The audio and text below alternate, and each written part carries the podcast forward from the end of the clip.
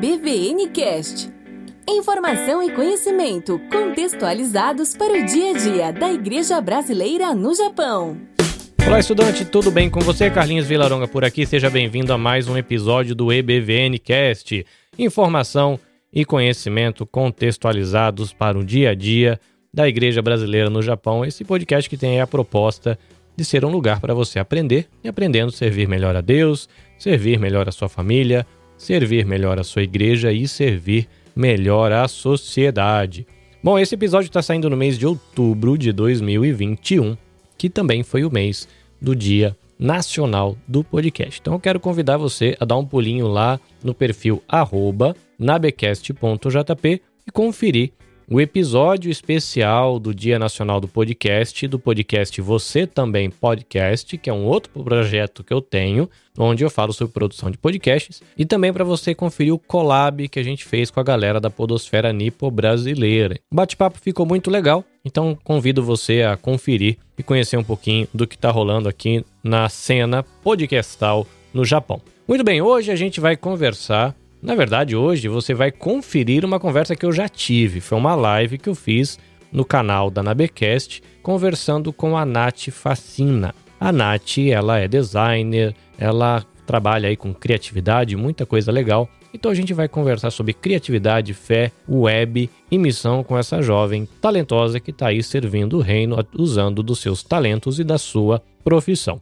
Antes da gente seguir para o bate-papo, tenho três convites para você, caso você tenha vontade de ter um podcast queira aí experimentar uma plataforma de podcast, eu deixo meu convite para você conhecer o Captivate, tem link na bio lá da Nabecast. Se você quiser aí experimentar o The Pilgrim App, que é uma biblioteca de livros, audiolivros, artigos, cursos, palestras, enfim. Tem link na bio também para você fazer isso e fazer a sua assinatura aí, ajudando a Nabecast. E se você quiser colocar aí um link na sua bio para divulgar o seu produto ou para facilitar a galera chegar nos lugares onde você quer levá-los através dos seus links na bio, eu indico aí o Curto, uma plataforma brasileira que oferece aí esse serviço de links na bio. É isso, dicas, convites, enfim, para você ter acesso a tudo isso é só você dar uma olhadinha na descrição do episódio e você vai chegar em tudo. É isso, bom episódio para você. Deus abençoe.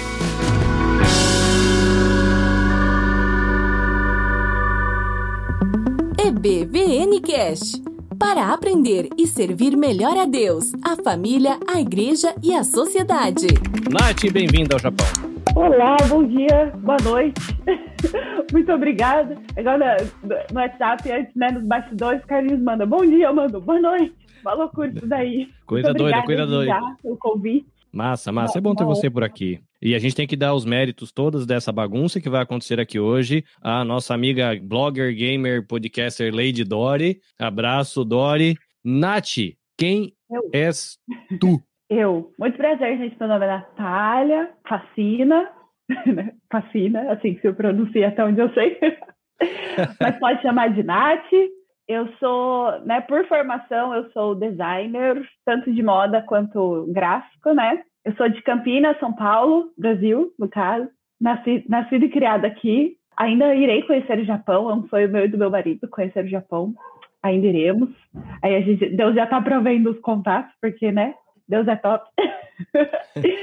Hoje, né, eu sou criadora de conteúdo através do, do arroba Semeicria, que é um Instagram que eu criei, na verdade, criei ano passado, né? Eu acho que fez parte de um momento, assim, de transição de muita coisa da minha vida, na verdade, e transição profissional, transição ministerial, várias coisas. E eu comecei, né, a criar conteúdo lá pelo, pelo Semeicria. Foi, foi muito legal, assim, porque acabou virando um espaço não só de, de compartilhar as coisas que eu acredito, né, mas também de, eu acho que de lidar com, com a criação de conteúdo, com internet, redes sociais, de uma maneira muito mais desacelerada, né, muito mais tranquila e de certa forma mostrar, tipo assim, acho que provar para mim e para algumas outras pessoas que é possível, né, é, você criar conteúdo e sei lá, você tá em rede social e não se deixar é, desesperar né, por esse ambiente que tem, que tem muita comparação, que tem muito, muita coisa tóxica e negativa também, mas que pode ser uma ferramenta muito positiva, né, para a gente é, compartilhar, ajudar. Então, isso que eu faço hoje, né, além de trabalhar com, com, a, com a parte de branding, né, e a, a, né, fora do que é profissional, que a gente tem mania né, de falar quem é você, já, já sair falando o que faz, assim, profissionalmente. Mas nesse, né, no meu caso, nem acho negativo, porque eu acho que muito do que eu faço como profissão reflete muito como eu sou, né, nessa coisa de, de gostar de criar, do design. Eu sempre gostei muito dessa coisa de transformar ideias em coisas é, concretas, digamos assim, mas, né, de você transformar uma ideia, passar por um processo criativo para chegar no resultado. Então, eu sou uma pessoa, assim, criativa, né, cristã, obviamente, assim, apaixonada por Jesus, sem, sem ele eu acho que eu não, não ia ser 10% de quem eu sou e não teria alcançado 10% do meu potencial. É, é, inclusive eu conto, né, para as pessoas e tem gente que não acredita que eu falo que eu era extremamente tímida quando pré-adolescente, adolescente, assim. Então, acho que quem me vê fazendo live, fazendo dancinha, fazendo não sei o quê, fala, meu, tímida onde, sabe? Mas eu falo, foi tudo graças a, a, Jesus da minha vida que me tirou desse lugar de medo, sabe? Porque a minha timidez era, um, era, um, era muito relacionada, acho que esse medo de rejeição, né? Um monte de coisa. E agora eu posso exercer aí a minha criatividade com, com, com mais liberdade, com mais certeza, né? De, de quem eu sou através dele, né? Enfim. Acho que é isso. Muito bem. Para você que está acompanhando a gente e você não tem familiaridade com assuntos de acessibilidade, que é uma área que eu estou começando, eu vou tentar descrever o que a gente está vendo aqui na tela, porque a gente está com uma moldura que ao fundo tem algumas, alguns motivos, né? Uma ilustração com motivos aqui referente ao Japão. Tem o Monte Fuji, tem algumas coisas que fazem referência à religiosidade japonesa, que a galera bate o olho e vai lembrar do Japão. E a telinha está dividida em duas. Do lado esquerdo tá a Nath com uma blusa xadrez marrom e preta, com uma cara de que ela tá com muito frio, um fone de ouvido e ela tá ali com o cabelo dela amarrado um pouquinho para cima, franjinha feita na altura da testa. Eu estou do lado direito com o um ambiente com um monte de espuma atrás, uma camisa polo azul, também com fone de ouvido, uso óculos, barba, com uma cara de quem tá morrendo de calor e o ventilador na cara. É, e é engraçado porque eu tô passando calor só de olhar a blusa da Nath. É, é que parece que ela tá com frio, mas me dá calor só de olhar a blusa dela. Nath, você é uma jovem, né? As pessoas não estão te vendo, ouvem a sua voz. Voz, às vezes, engana. Eu espero que minha voz uhum. engane e pareça que eu tenho uns 19, 20. Na verdade, estou com palavras 40. É, mas você é jovem, correto? Sim, jovem aos 27 anos. Muito bem. em setembro. Uma jovem esposa, jovem esposa mamãe ou ainda uma jovem esposa? Não, uma jovem esposa recém-mamãe de cachorro. Adotamos um cachorrinho faz duas semanas, a Judite, ela tá aqui do lado dormindo. Eu espero que ela não acorde, porque quando ela acorda, ela resolve às vezes dar uma causada, sabe? Então, eu tô orando aqui, tô intercedendo. Deus, manter o cachorro dormindo, obrigado. Mas por não, enquanto, só, vai... só, mamãe, só mamãe de cachorro.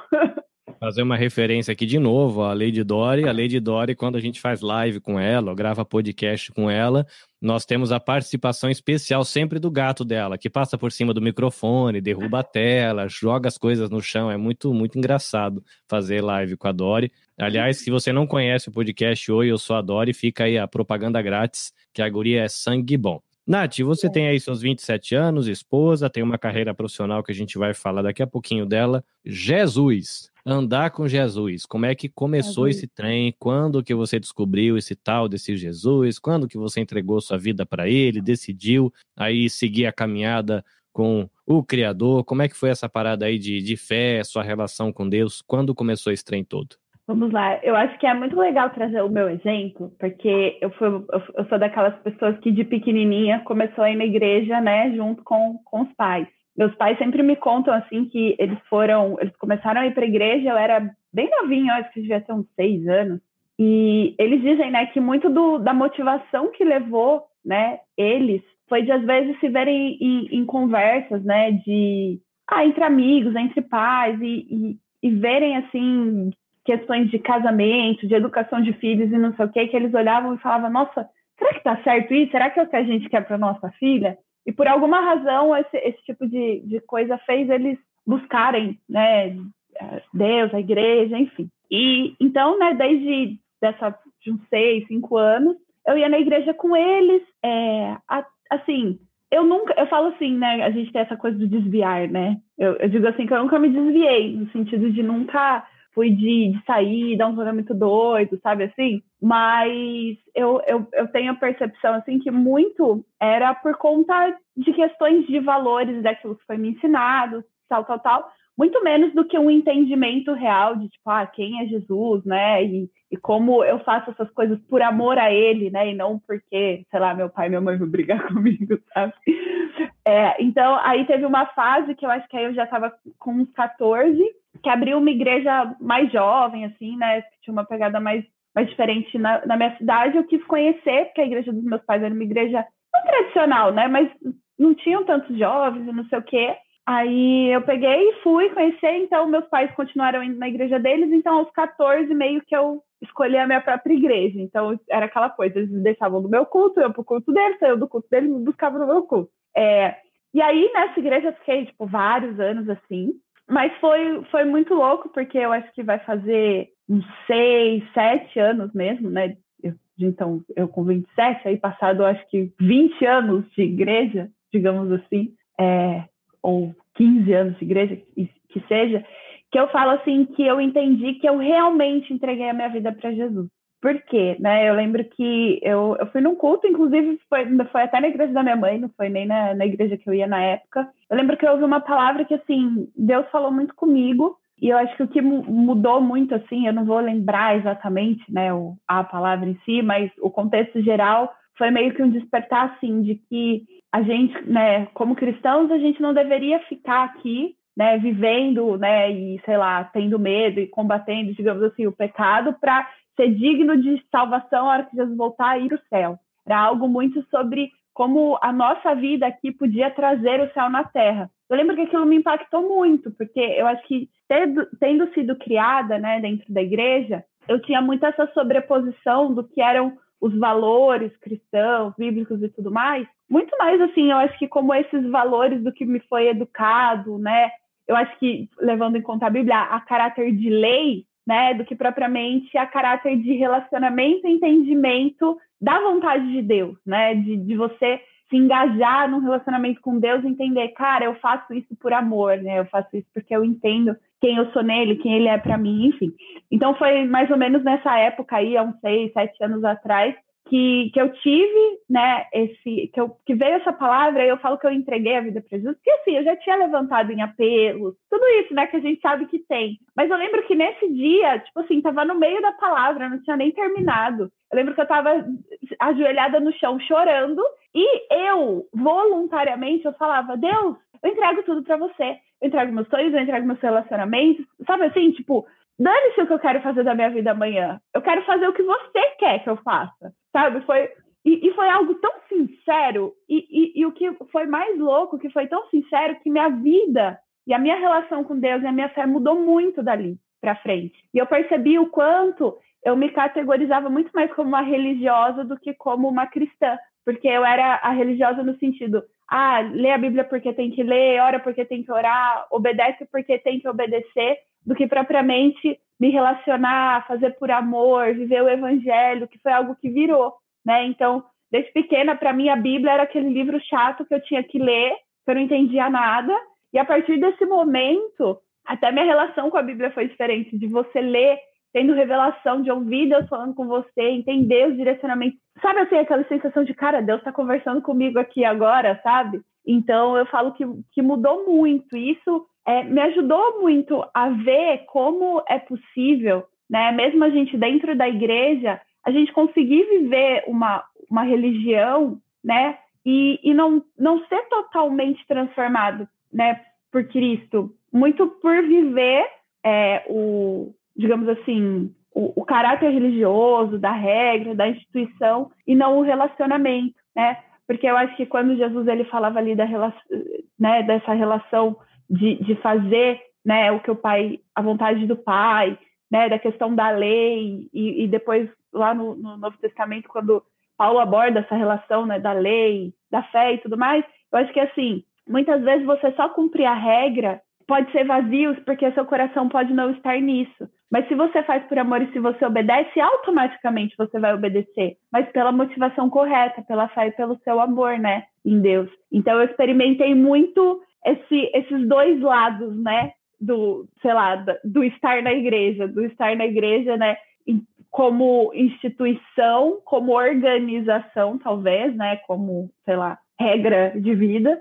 O, e estar na igreja como. Isso, estar na igreja como corpo de Cristo, entendendo. Cristo é o meu cabeça, ele é a vontade dele que me importa, é a vontade dele que eu quero realizar, né? O propósito que ele me dá que eu quero viver, enfim. Então foi, foi mais ou menos isso. Então, em muitos anos aí de história de igreja, é, claro que Deus sempre foi misericordioso, né? De tipo assim, é, mesmo, a gente está na igreja mesmo estando nessa condição assim, né? Eu, eu, fui, eu fui sendo transformada em muitas coisas, mas de fato a chave virou quando eu tive esse, esse momento, esse encontro verdadeiro e essa entrega, tipo, verdadeira, que eu acho que, assim, foi muito de coração, assim, sabe? Não foi pelo medo do inferno, não foi pelo medo de estar errado, não foi pelo medo do julgamento, mas muito pelo contrário, foi por entender o amor e falar, eu me rendo, sabe? A esse amor, a, a, a Jesus e, e tudo mais, assim. Então foi, foi mais ou menos isso. Eu, eu ouvi recentemente uma frase é, e eu vou misturar duas frases, porque foram ditas em ambientes diferentes. Na verdade, uma frase dizia é, em relação à, à Bíblia, apesar que ela cabe aqui, vamos colocar a frase uma só aqui, mas é a ideia de que a, a, na vida cristã, a Bíblia, na verdade, ela não é uma lista de coisas para você fazer ou não fazer. Foi o Marcos Botelho, no podcast da Glocal, ah, que eu ouvi ele falando isso. mas gosto muito.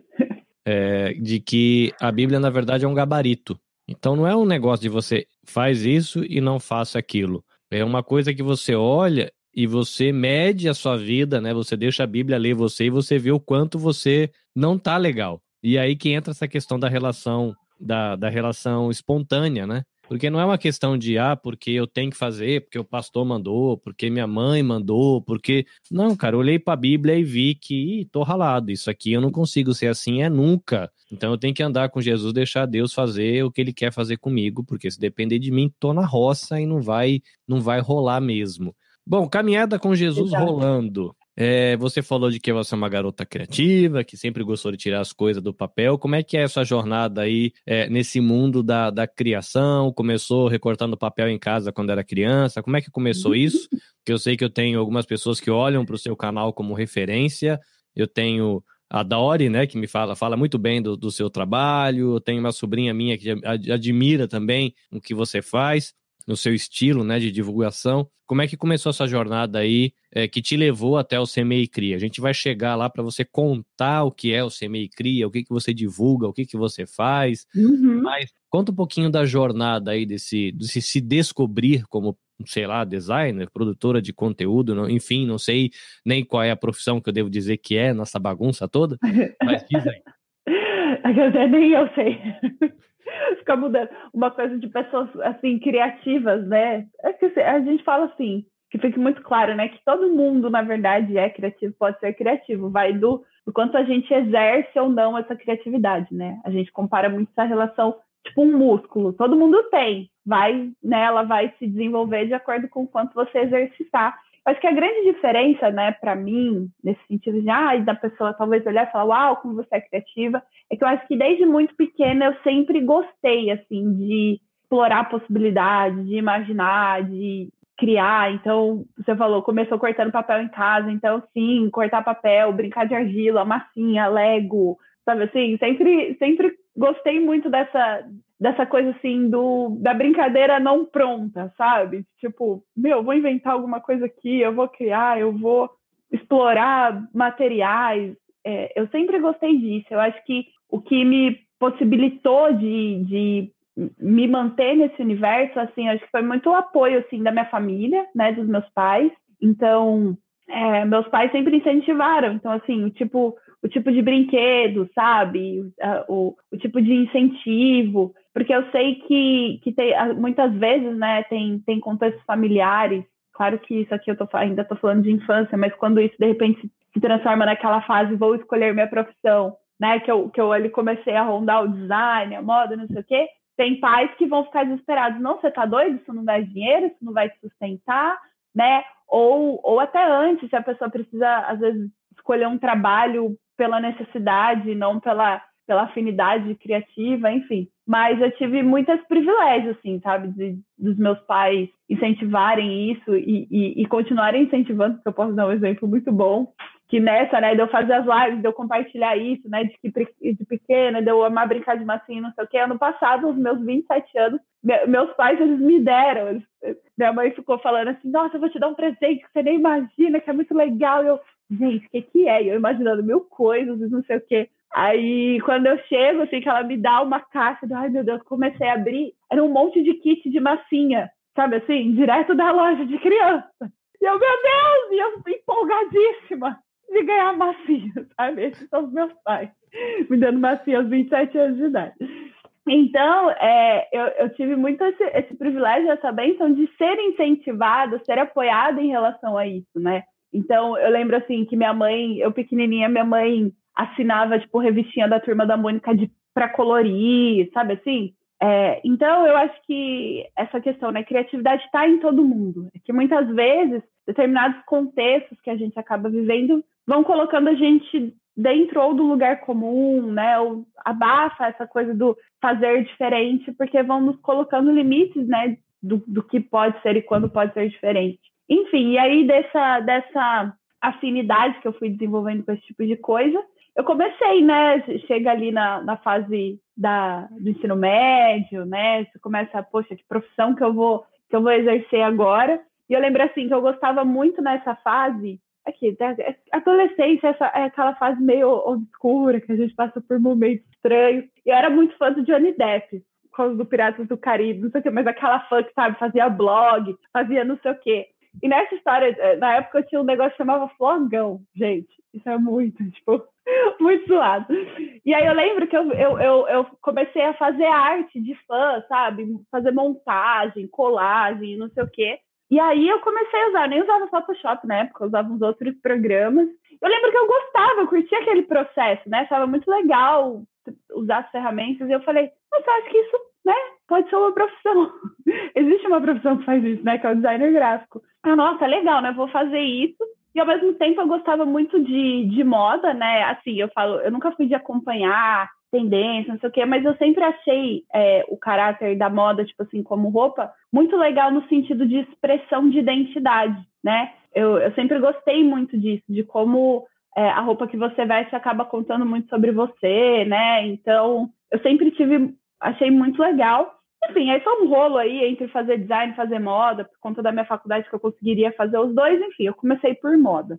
Aí fui, estudei moda, em paralelo fui fazendo design gráfico, e aí, dentro desse universo, né, eu fui eu fui conhecendo áreas diferentes, gostando de áreas diferentes. Então, em algum, em algum momento eu gostava de fotografar, em outro momento eu gostava de, de fazer direção de arte. Eu, aí eu fui trabalhar, né, com isso numa empresa de numa, numa marca de moda aqui da minha cidade e eu trabalhei com a parte de comunicação, né? Então, foi aí que eu entrei nesse universo da comunicação de criação de conteúdo, né? Porque aí eu criava para marca, porque a hora que começou essa coisa do digital, de Instagram e tudo mais, então, né, eu vivia e meu trabalho basicamente era criar conteúdo, gerir rede social, marketing dessa marca, até que ano passado, ano passado, que ano que a gente tá? Pera, é, ano passado. Tá, tá difícil, né, nesse momento a gente localizar na linha do tempo.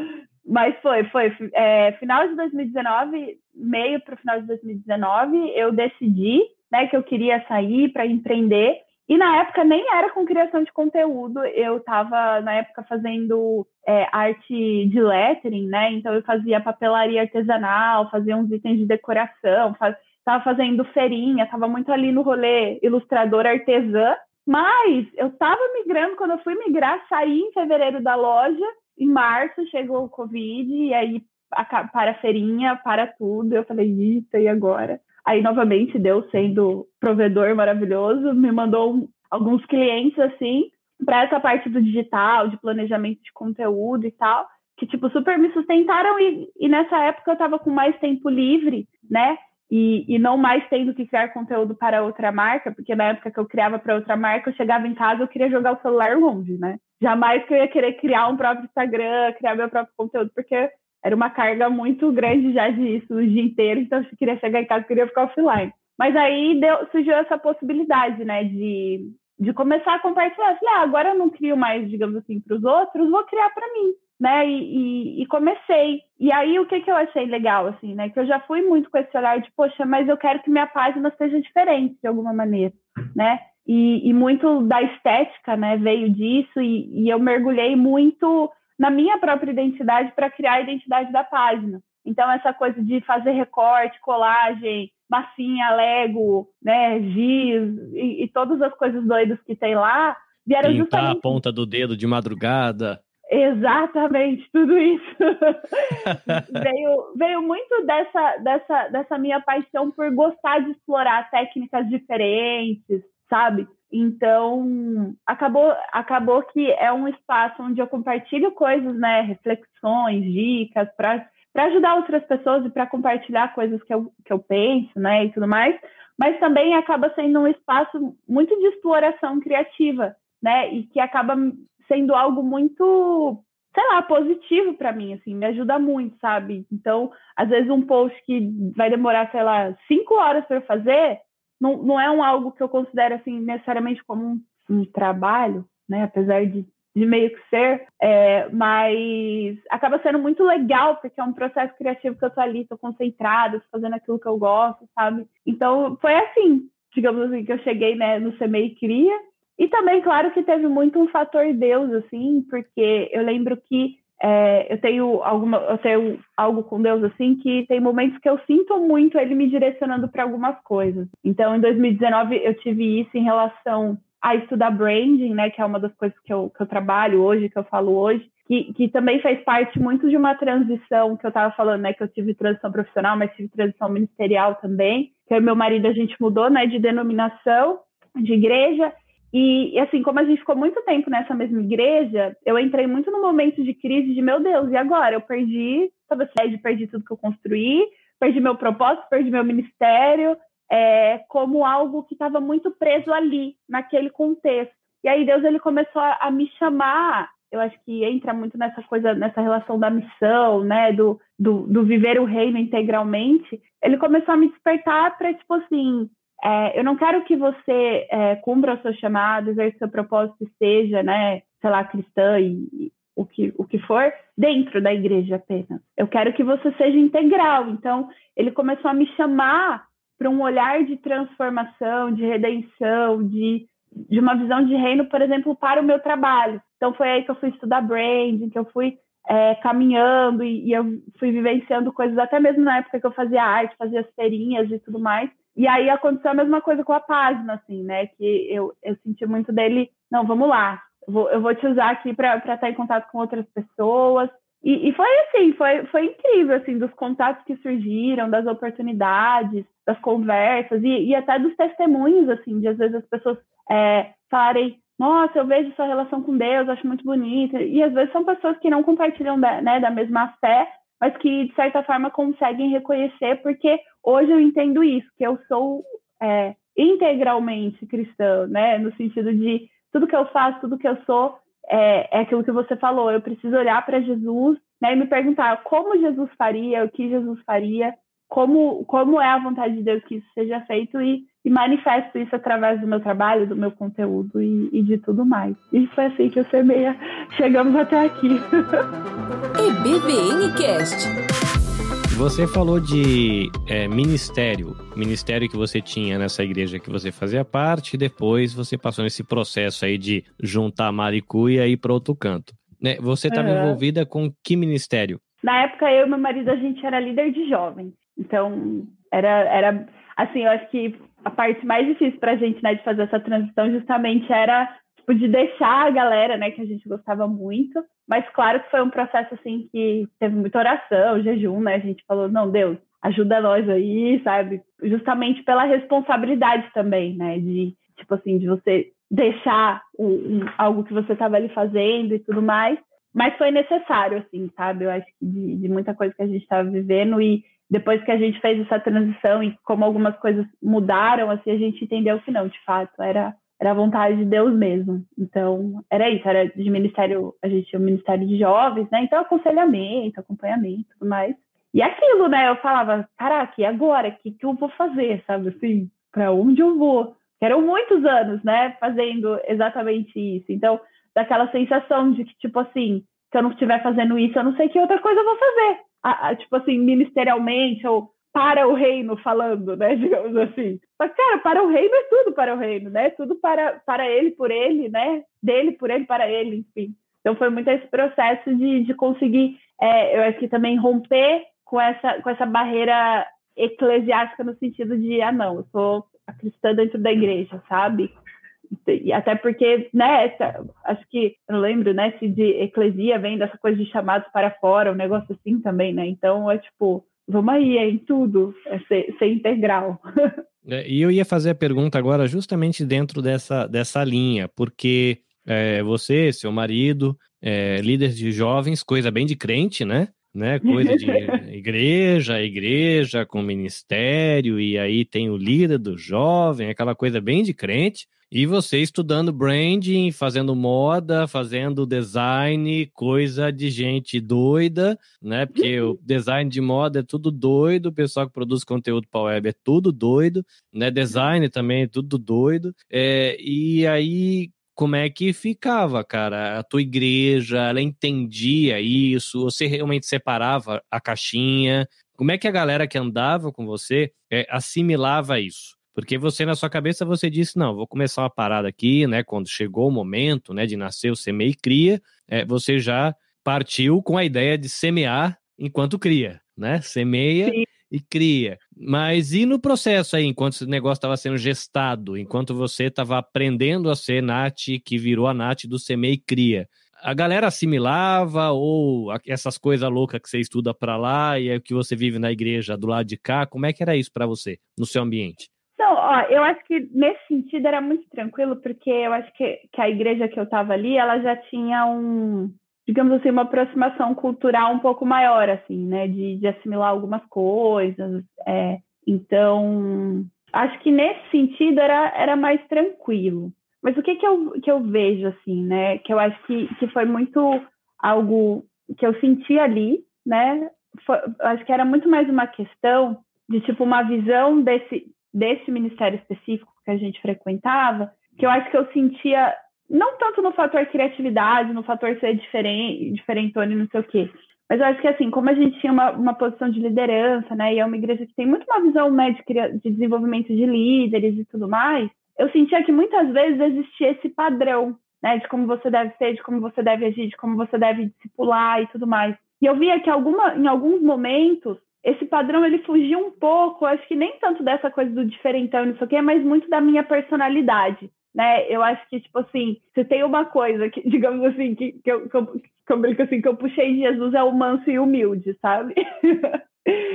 então, eu acho que, que muitas vezes é, exigia-se um pouco mais de controle, um pouco mais de, de imposição de algumas coisas, e, e eu comecei a, a ver que eu, sabe assim, aquela sensação de, ah, eu não sei se eu, se eu acredito que é essa abordagem, sabe? Então, foi um pouco desse momento até desse, desse conflito que fez a gente né, mudar e tudo mais, ou pelo menos né, do, do meu lado me fez mudar.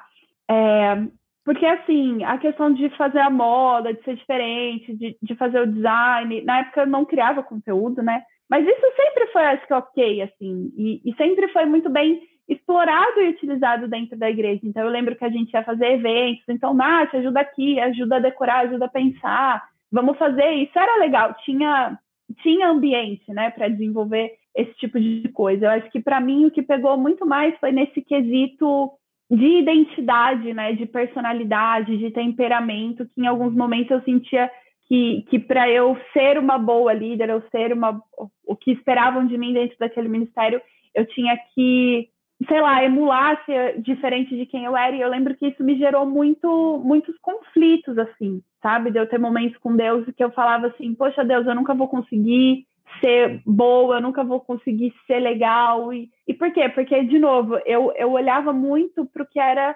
ali da, da, da, instituição, da visão ali daquela igreja e muito menos olhar para a Bíblia, para Jesus e falar, não, né? Tipo, essa mansidão, essa humildade, Jesus tem essa mansidão, ele, ele tem essa humildade. Apesar dele ter o, o fator autoridade, o fator confronto, eu sou a mansa e humilde, sabe? E, e, eu entendi muito isso. E algo assim que eu vejo, nem só dentro do contexto, saindo, acho que um pouco dessa, sei lá, dessa crítica, né, aquele ambiente, enfim. Mas assim, eu posso ver, eu, eu, vi, eu vi muito isso até dentro do meu casamento, né, relacionado ministerial e tudo mais, e as transições que a gente passou, porque, tipo assim, o tio, meu marido, ele é formado em, em história, ciência política, então, essa, essa questão política, essa coisa de, de, posicionamento, é algo que faz muito parte né, da identidade dele e do que ele acredita como ser o propósito e a missão e o, e, e o dever dele como cristão, né? De se posicionar sobre as injustiças e tudo mais. E, e eu sou uma pessoa muito mais do diálogo, do, do, do apaziguado, tentar, né? vamos lá, calma, não sei o quê. E eu lembro que muitas vezes essas características, quando você, a gente pensando assim ministerialmente, ah, como casal, como que a gente vai ser e tudo mais, eu achava que, que assim, a gente tinha que estar na mesma vibe, sabe? Na mesma frequência. Tipo, não, ou você é, é como eu e se acalma, fica tranquilo, para, para de, de brigar, né? Ou de, de reivindicar as coisas, ou eu, ou eu tô sendo conformado demais e tá me faltando atitude, posicionamento. Então, vivia sempre nessa dualidade, tipo assim, alguém tem que mudar aqui, porque, né, afinal, o que é? É Jesus derrubando a mesinha no templo ou é Jesus, tipo, manso e humilde, entendeu? Só que aí, o que eu vivi no meu relacionamento foi, foi muito isso, de Deus me trazer como assim, como Cristo sendo a cabeça e Cristo tendo, né, essa, como que eu posso dizer isso? Essa essa nuance de, de, comportamentos e de temperamentos, né, no sentido de a gente ver sim um Jesus que vai confronta fariseu, a gente vê sim um Jesus que acolhe, que abraça, que chora, a gente tem sim um, um, Jesus que, que derruba a, barraquinha do, da galera no templo. E aí eu comecei a ver que eu acho que assim cada um de nós expressa né, um caráter e, um, e uma essência dessas de Cristo de acordo com aquilo que fomos chamados, vocacionados a fazer. Então, eu, assim, eu não fui chamada, não, não, não tive interesse, não fui é, despertada para essa coisa da política, mas ele foi. E a gente precisa de pessoas que façam diferença na política, como precisamos de pessoas que façam diferença na criação de conteúdo, né? Como é o meu caso. Ele também é do mundo dos games e tudo mais, enfim. Então, é, eu comecei a, a, ver, a, ver, muito isso, e, e para mim, criatividade está muito relacionado com essa coisa da identidade. É muito sobre, assim, eu acredito que Deus não coloca em nós as afinidades, as paixões, os talentos, né, à toa. Tipo assim, eu não fui a criança criativa e que me enveredei para o lado do design, da moda, da comunicação à toa. Meu marido não foi a, a, a pessoa que ele foi, que enveredou para o lado da política à toa, que se mobilizou com determinadas causas à toa. O que para mim o que foi o que foi mais assim desafiador foi essa coisa da caixa no sentido de, olha, você tem que ter este temperamento, este posicionamento, essa, identidade. Quando na verdade eu acho que a gente vai ter nuances diferentes, claro que sempre passando pelo filtro do caráter de Cristo, né? Não dá tipo assim, ah, minha identidade é essa aqui, então eu vou ser é, você é estúpido, você é intolerante, né? Também não é aí, gente. Passa sempre no filtro de Jesus, né? Enfim, então eu tive né, esse ambiente de, de conseguir executar a parte criativa, mas também foi um pouco esse ambiente de entender que, poxa, talvez exista uma forminha aqui e eu, e eu consegui sair dessa forminha. E hoje uso né, a identidade que eu descobri para além dessa forminha através do conteúdo que eu crio, né, e, e tudo mais, assim. Acho que é isso. Respondi. EBVN Cast. Do que a gente ouviu você contando a sua trajetória e a sua, a sua caminhada com Jesus e o seu desenvolvimento enquanto criadora de conteúdo, é, dá para ver que você conseguiu fazer aquilo que você é, com as habilidades que você teve a oportunidade de desenvolver, você conseguiu fazer essas coisas fazerem sentido em quem você é em Cristo, uhum. correto? Né? Então, Sim. eu sou uma garota criativa, eu brinquei com massinha, ganhei massinha no meu aniversário de 27 anos. eu gosto de picar papel, gosto de pintar o dedo de madrugada, e tudo isso faz sentido em quem eu sou em Cristo. Sim. Beleza. Mas aí a Nath, ela abre o canal Semei Cria. Que o Semei Cria não é um canto de crente para falar com crente. Sim. É um lugarzinho onde a artista, onde a profissional, Nath, ela chega ali para fazer, dar vazão à sua criatividade na web. Uhum. E primeiro eu vou perguntar, perguntar não, primeiro eu vou pedir para você dizer para o pessoal o que, que acontece no Semeio Cria. Você já deu umas pinceladas, quem conhece o teu canal sabe que às vezes sai um pouco de moda, sai dica de vídeo, agora nos últimos posts você está dando é, aquelas dicas lá do Chroma Key, como é que o pessoal faz o vidinho para você entrar na tela. Mas conta um pouquinho para o pessoal o que, que acontece no Semeio Cria, né? Quando foi que ele nasceu, que tem toda essa jornada, mas quando foi que nasceu, o que, que você faz lá? E aí uhum. vem o uhum. desafio de vocação, missão, fé, porque a, os teus estudos e a tua identidade, você conseguiu ver que tudo isso faz sentido em quem você é em Cristo. Cristo indo para o Instagram. Como é que fica a galera que está lá no Instagram buscando uma criadora de conteúdo, buscando alguém que está ajudando a desenvolver a criatividade, a pensar posts legais para o Instagram, e Jesus enfiado lá no meio? Como é que, que rola isso? A galera entende, estranha, é esquisito? Como é que fica essa parada, né? Conta um pouquinho aí do que é o Semei Cria, o que, que você faz lá, e quando você enfiou Jesus lá no Instagram, como é que ficou esse negócio? Sim. Então vamos lá. Então, né, como eu falei, eu comecei ano passado, né, depois dessa transição profissional e tudo mais.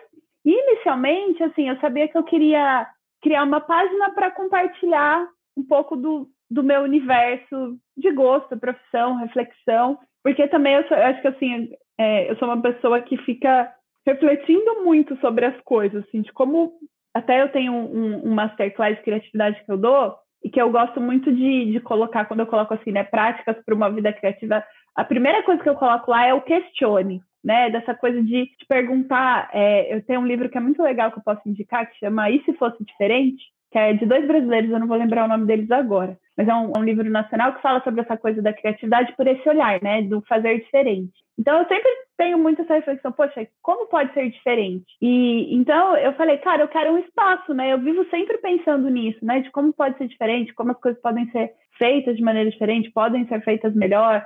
Eu, eu gosto muito dessa coisa do propósito, né, de e propósito para mim está muito relacionado a essa coisa do servir, né? Então, eu penso assim, poxa, como compartilhar com as pessoas as coisas que eu sei, as coisas que eu tenho descoberto, né? Seja em termos de técnica, aplicativo, fundo verde, ou reflexões mesmo e processos de aprendizado que eu fui tendo.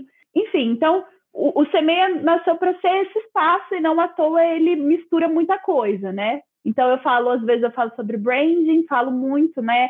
Sobre criatividade, que foi que foi um caminho assim que eu nem achei que eu ia falar tanto sobre criatividade, mas das trocas que eu fui tendo com as pessoas, né, e, e do potencial que, que esse assunto foi tendo ali. Falo muito sobre criatividade, é, às vezes sim falo um pouco sobre moda, trago reflexões. E como você falou, né, não é um não é um espaço assim, é, gosto, digamos assim, né, de, de uma cristã para outros cristãos. Não, é, é tipo assim, é, de, de uma pessoa criativa da área, né, para pessoas que se identificam. Mas o, o, qual é o lance, né, de, de onde Jesus entra em tudo isso, né?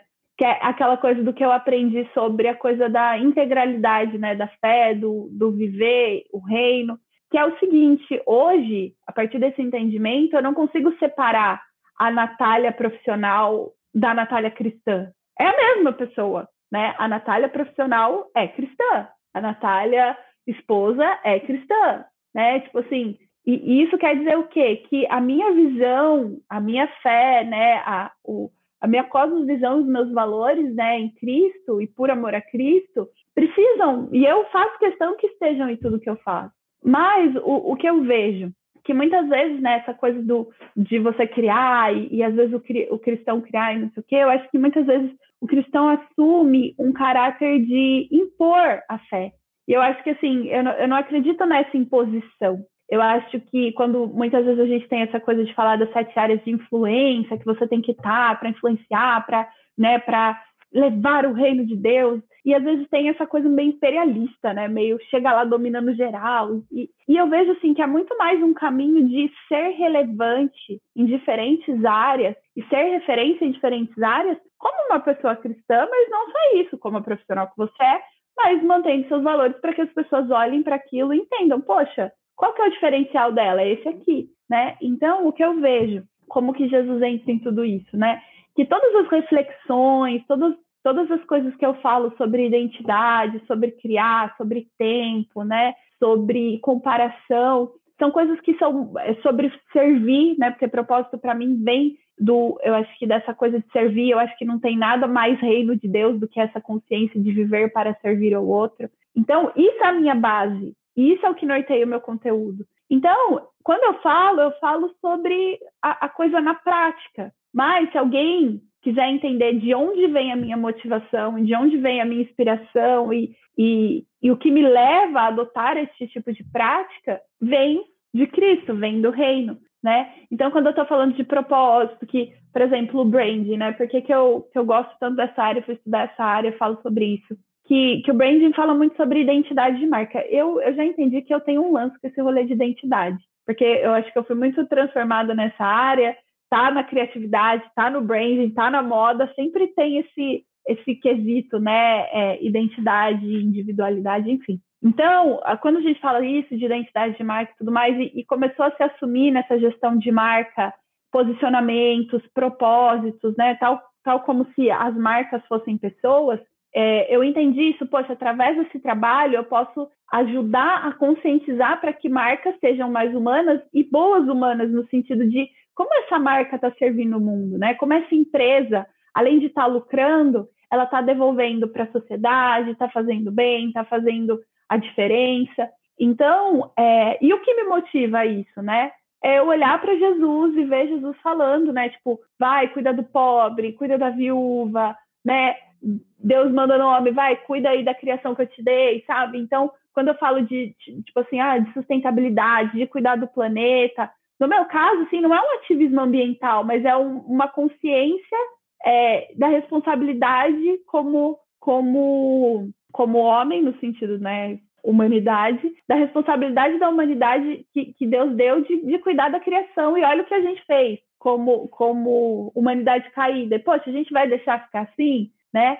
Então, é, eu, então eu acho que assim é sobre as práticas, sobre as coisas que eu acredito. Em algum momento, o que eu faço é dar o canal e falar, olha, se você se interessa pelas coisas que eu penso e acha legal, essa é minha fonte. Então, de vez ou outra, eu coloco Jesus no sentido, é, e até para como função de honrar ele, no sentido de que, cara, minha fonte maior de inspiração é Cristo. Então, de novo, por ele, para ele, né, e tudo mais.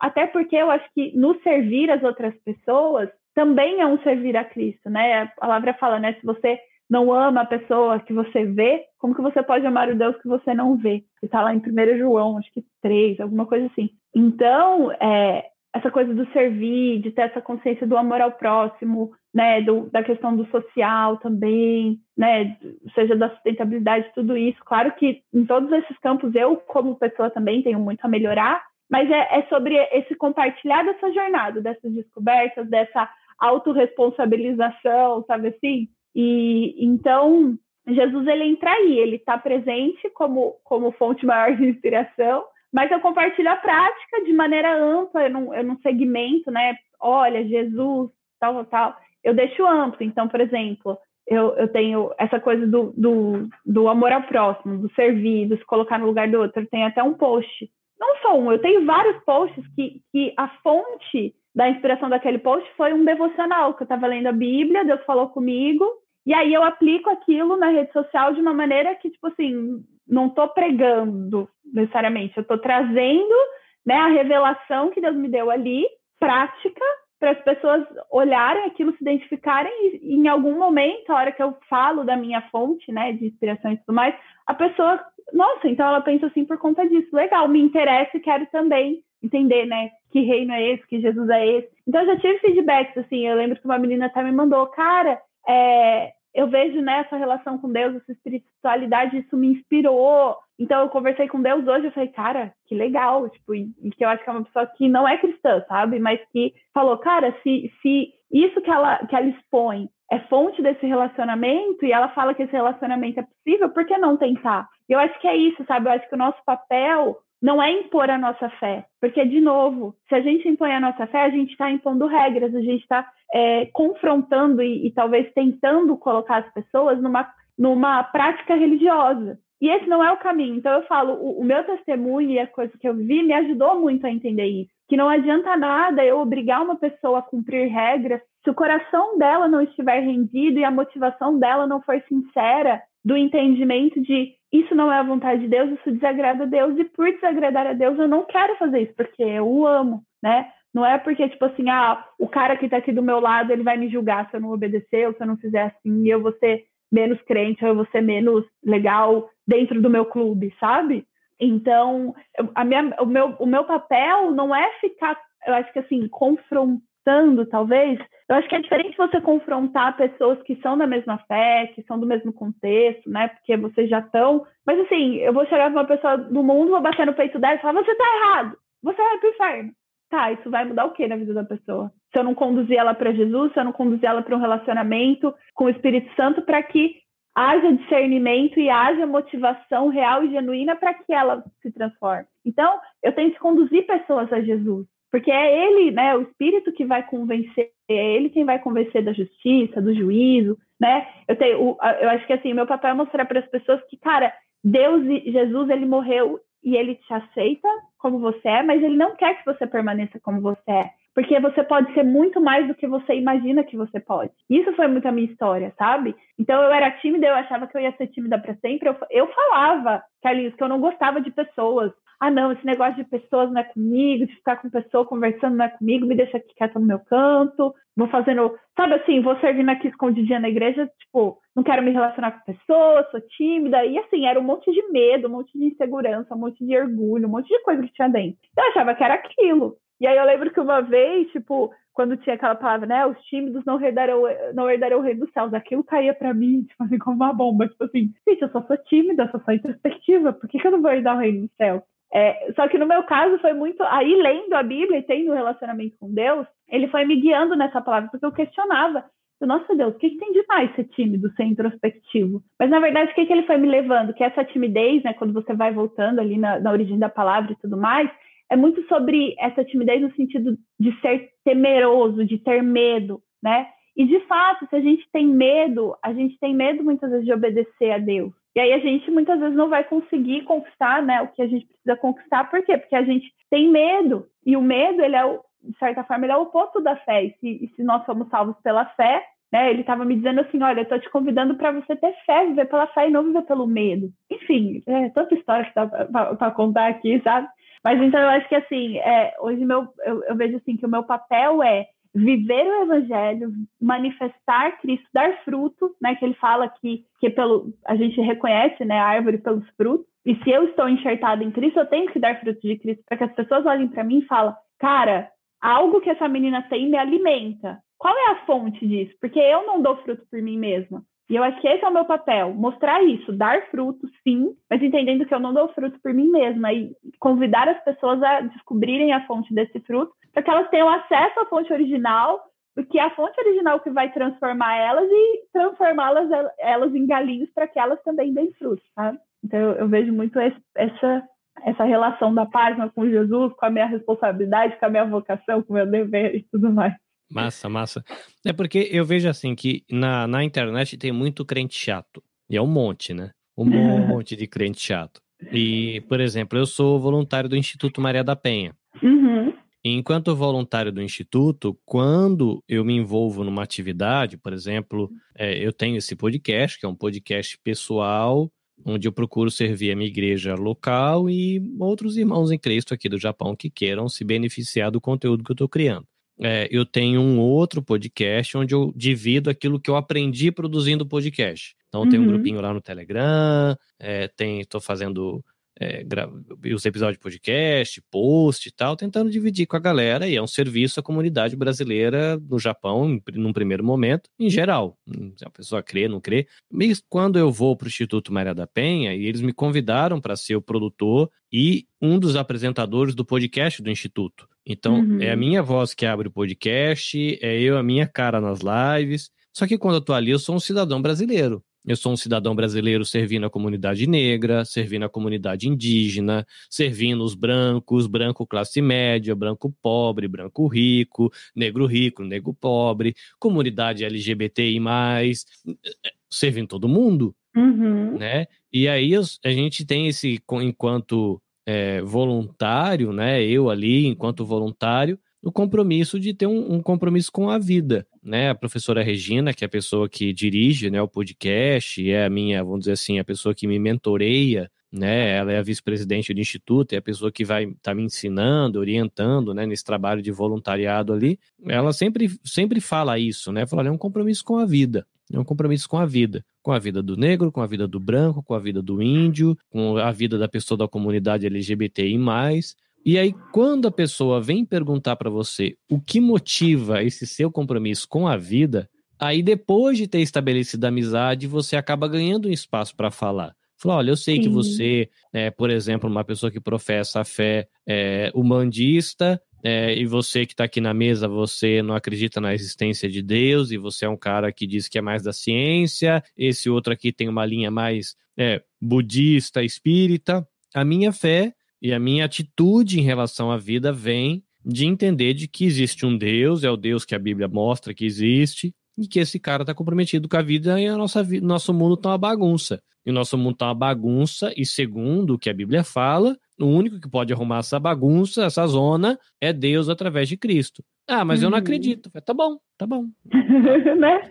É, e quer tomar um café? Assim. né? Porque. Segue o baile, é, né? É, não, é. Tá bom. Você vai fazer o quê? Né? É. Porque se a Bíblia diz que é, é, é Deus que trabalha no coração, Deus trabalha no coração através da palavra e de que é ele pessoalmente que convence a pessoa do pecado e do juízo. Para que uhum. que eu uhum. preciso ser chato? Sim. Ah, né? O que que você crê? Eu creio que o Oxóssi é meu pai e que papapi, papapá, papapá. Tá bom. E o que que você crê, Carlinhos? Eu creio isso, isso e isso. que a Bíblia diz é isso. E a Bíblia diz que ela é a única verdade. Ah, mas eu não acredito nisso. Tá bom. Se uhum. a verdade for verdade, a gente acreditar ou não, não muda a verdade. Sim. Eu, é, eu sempre brinco com as pessoas que falam isso. Falo, gente, se você acreditar ou não, não me ofende. Se Deus criou o mundo, ele não precisa de mim defendendo ele. Ele só pede para mim falar o que ele disse. O que ele disse é que ele é o único criador, que o caminho de resolver essa bagunça, essa zona toda, que inclusive você faz parte dessa zona, você é uma zona por dentro de uma bagunça, é em Cristo. Ah, mas eu não acredito. Tá bom. Se algum né? dia você tiver que explicar sobre isso, é você e ele. Eu não vou estar tá lá, ninguém ele não vai perguntar nada para mim. Ele vai conversar com você sobre a sua vida o que você acreditava, o que você deixava de acreditar. E aí eu vejo que é, em muitos contextos, em muitas situações, uma abordagem, como você usou a expressão aí, mais aberta, uma coisa mais genérica, é, cria né, esse, esse olhar de, nossa, o rapaz ou essa moça aí tem boas intenções, uma pessoa legal, mas por que, que você é assim? Sempre vem essa pergunta, né? Mas por que, que você faz isso? Né? Por que, que você faz? Você tem um canal, né? Semeia e cria. Talvez uma pessoa que não saiba desse background cristão que você tem, ela vai olhar a frase semeia e cria e não vai trazer associação nenhuma. Né? Na, na, na Nabecast, uhum. que é a empresa que eu fundei aqui no Japão, eu brinco que a missão da empresa, brinco não, né? Tá lá como missão da empresa, que é conectar pessoas, desenvolver amizades, construir parcerias e compartilhar a vida através de podcast. Eu falo de saúde mental, eu falo de saúde física, saúde relacional, saúde de carreira profissional, saúde de vida acadêmica e uhum. de vida espiritual. Quem sabe Sim. do que o que eu creio, ele vai entender que quando eu falo que é compartilhar vida, não é vida qualquer, é a vida que eu recebo em Cristo, é Deus arrumando a bagunça que eu sou por dentro. E é isso que eu quero compartilhar, né? Porque às vezes a gente vai uhum. com aquela de crentão chato que sabe tudo, que é o perfeitão, que já tá é o curado de tudo, e a gente não é assim, né? Pelo menos a gente, um bom cristão, deveria, pelo menos, ter consciência das suas fragilidades, desse perrengue todo, né? E eu sempre, quando eu posso ter oportunidades, né, como você, que você não tem um canal cristão e nada quem, né? O EBVNcast é um canal de crente para crente, né? Sim, nada Mas, contra, né? né? Nada contra, tanto que eu tenho um, mas né, sempre que eu posso conversar com pessoas que têm uma vida cristã que vai além do muro da igreja, né? Você é uma profissional e na sua profissão você carrega aquilo que você é em Cristo. É, eu trago porque como você falou lá atrás, tem muita gente que fica encaixotadinho, né? E não sabe, não consegue entender o seu lugar no reino, porque se eu não estou servindo café, eu não passo aspirador de pó no carpete e eu não falo a paz do Senhor na, na, na, na, na recepção da igreja, para que, que eu sirvo no reino? Né? E de repente a pessoa pode abrir um canal de falar de pescaria, pode abrir um clube do bolo de fubá, sei lá. E tem tanta coisa legal para fazer na sociedade e às vezes a nossa mentalidade mais fechada poda um pouco, né, a gente e a gente não acaba não aprendendo muito. E até por isso, a Nath, para você, ouvinte, que não sei quando você vai ouvir isso, provavelmente não, certeza que você vai ouvir isso depois que já aconteceu, mas no final do mês de julho, a Nath vai estar tá com a gente, mais um monte de gente, vai estar tá a Lady Dory representando os gamers, vai estar. Tá ChurchCon, o Rodrigo Mota da ChurchCon representando os marqueteiros. Ah, quem mais que vai estar tá lá? A gente vai ter Ellen Laureano que ela tem um trabalho com fotografia de casais, fotografia de família muito massa. Ela tem um, né, um, esquema assim de luz, né? Você falou que você tem uma coisa aí com identidade, ela tem um negócio com luz. Você bate uhum. o olho nas fotos dela, já dá para saber que é dela. A gente vai ter Julinha, Julinha Ramos, que ela tem também fotógrafa, só que ela tem um trabalho diferente, que já é um trabalho aí mais ajudando artesãos a vender o seu produto na internet. Eu acho muito bonito porque ela é jovenzinha, tem 23 anos e ela tem uma abertura enorme com artesãos assim de 40, 50, 60 anos. Eu acho bonito, né? Porque normalmente jovem só quer ficar com jovem. E o foco do trabalho dela são artesãos maduros. Então você chega lá no grupo dela, é tudo galera de 50, 60, os mais novinhos deve ter uns 40. É, eu acho bonito isso, né? Esse compromisso e ela toda popzinha, né? E tal, e faz as livezinhas, a galerinha ensina o povo lá a fazer a, as postagens, os stories e faz aula. Eu acho muito bonitinho. Toda essa galera vai estar com a gente no final do mês para a gente conversar um pouquinho sobre missão na web. Né, cada um com o seu jeito de fazer, cada um com sua identidade, e vai ser uhum. muito legal. Mas, para quem quiser degustar do conteúdo de Nath Fascina lá no Semei Cria, enquanto esse nosso encontro de missão na web no final do mês não chega, como o povo te acha, né? Já tem aqui para quem está assistindo a live, arroba Semeicria. O que, que você tem mais? Você falou de Masterclass, faz o seu jabá aí, vende os seus podrutos. os podrutos. Não, ó, basicamente meu canal, assim, né, de comunicação é o Instagram mesmo. Eu até tenho um canal no Telegram, mas eu confesso que eu sou, sou mais engajada no, no Instagram mesmo por conta, assim, de eu sou uma pessoa que não consigo dar conta de muita rede social, não. Eu dou uma pifada, então eu concentro os esforços lá no Instagram. E geralmente aí é cada uma vez por mês, ou mês sim, mês não, eu tenho é, dois, duas masterclass, né? Que eu chamo de semeia class, que são aulas, são masterclass, porque são aulas aí de umas três, quatro horas. Se você parar para pensar, hoje tem muito curso que tem esse tipo de carga horária, eu dou tudo numa aula só. Eu tenho uma de criatividade e uma de branding, né? Até estou querendo desenvolver uma outra aí, mas ainda não, não vou dar nenhum spoiler, fica, fica a curiosidade. é, e então, né? Mas todas as informações, né? Os, é, os, os, dados, digamos assim, de como participar, tem tudo lá no perfil, né? Quem tiver interesse, até no link lá da minha bio tem um, uma caixinha, né? Não para você meio que assinar a newsletter. Então, sempre que eu defino as datas das aulas no mês, eu mando por e-mail para avisar o pessoal. E é isso. Eu falei para o Carlinhos que, que talvez um dia ainda terei o meu próprio podcast, porque eu sou uma pessoa muito ouvinte de podcast e gosto muito. Eu sou uma pessoa muito conversadeira, como vocês podem ver, eu falo muito. Inclusive, né, eu, eu às vezes é, é, é até um, um, exercício, né, de conversar e, e, ouvir também mais as pessoas, ao invés de ficar só falando, que eu pessoa para falar.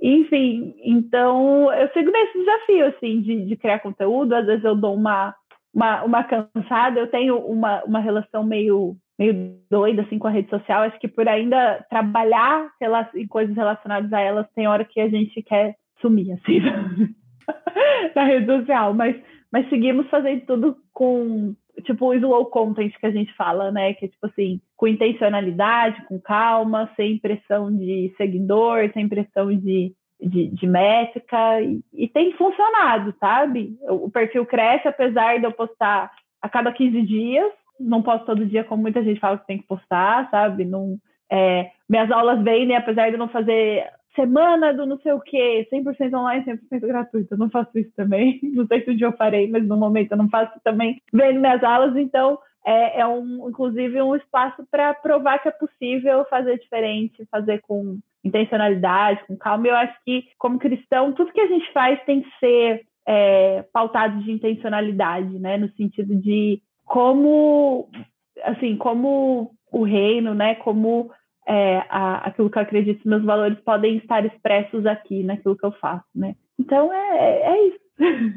Arroba semeia e cria. Muito bem, arroba semeia e cria. E você, ouvinte, se você quiser acompanhar o que eu tenho feito aqui com o EBVNcast, eu comecei há uns, talvez um mês atrás, até inspirado um pouco aí no, na criatividade do seu canal, e você fala muito de identidade, de fazer o seu brand, né? Trazer essa identidade para a marca. É, eu mandei fazer um, um mini Carlinhos, que é o mini Carlinhos.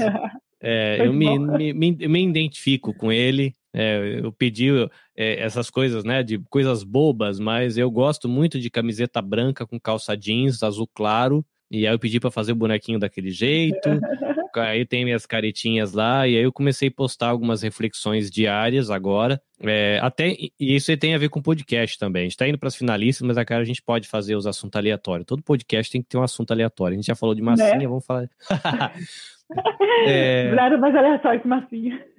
E eu ouvi o podcast do Invisible College, lá do Pedro Dult. E tem um episódio lá no comecinho que ele dá a dica de você aprender uma coisa com cada coisa que você estuda. Você lê um livro inteiro. Você não vai conseguir lembrar do livro inteiro, mas tenta guardar uma coisa e faz uma anotação para você lembrar aquilo que você aprendeu. Então eu guardo, peguei o desafio, eu ouço podcast, eu ouço audiolivro, eu vejo videoaula, eu, enfim, um monte de coisa, principalmente podcast, eu ouço vários podcasts por dia, né, dependendo da oportunidade, às vezes da, do contexto, com trabalho, com compra, com isso, com aquilo, vai três, quatro, cinco, seis horas de podcast num dia, dependendo do, do, do, do que eu estou fazendo. Uhum. E eu comecei a ouvir cada episódio eu, te, eu tô tentando tirar uma frase, ou pelo menos é, duas frases de tudo que eu ouvi no dia. E aí eu tô dividindo isso lá no canal, né? Criei meu bonequinho, criei um postzinho que eu acho que é a minha cara, né? Fundo branco com meu bonequinho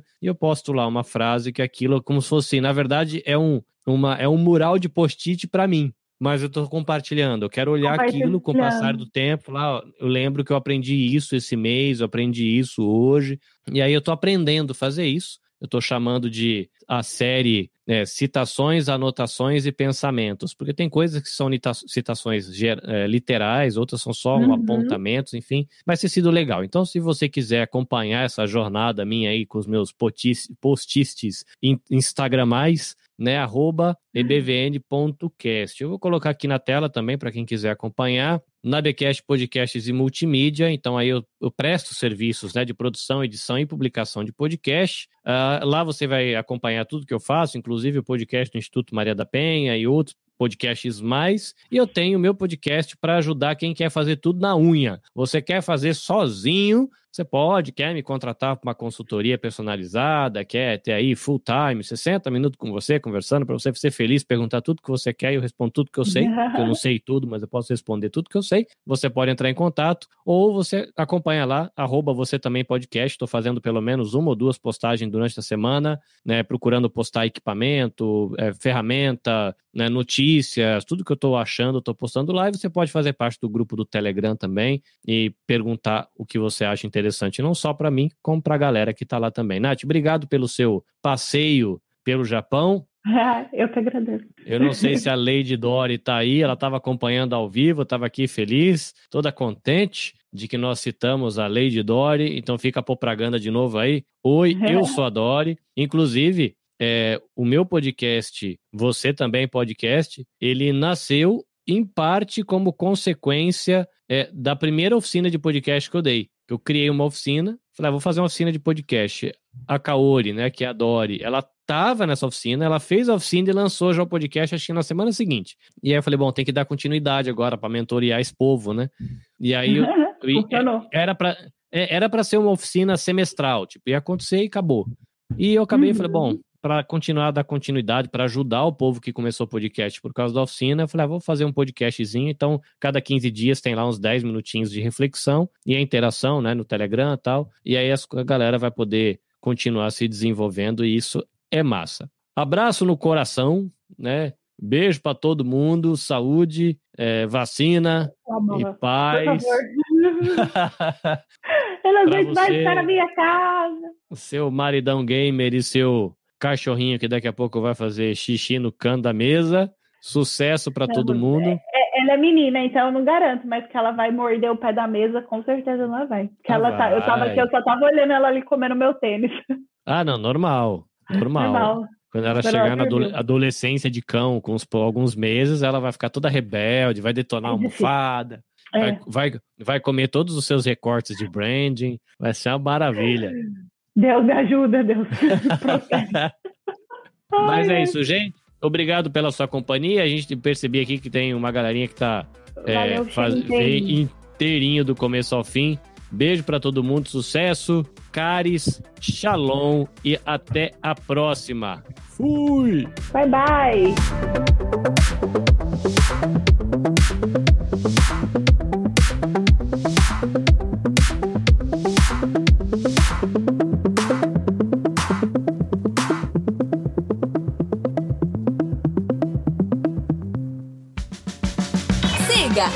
Cash nas redes sociais. Arroba ebvn.cash no Instagram e EBVN Cash no Facebook. Visite www.ebvncast.com e conheça toda a nossa equipe.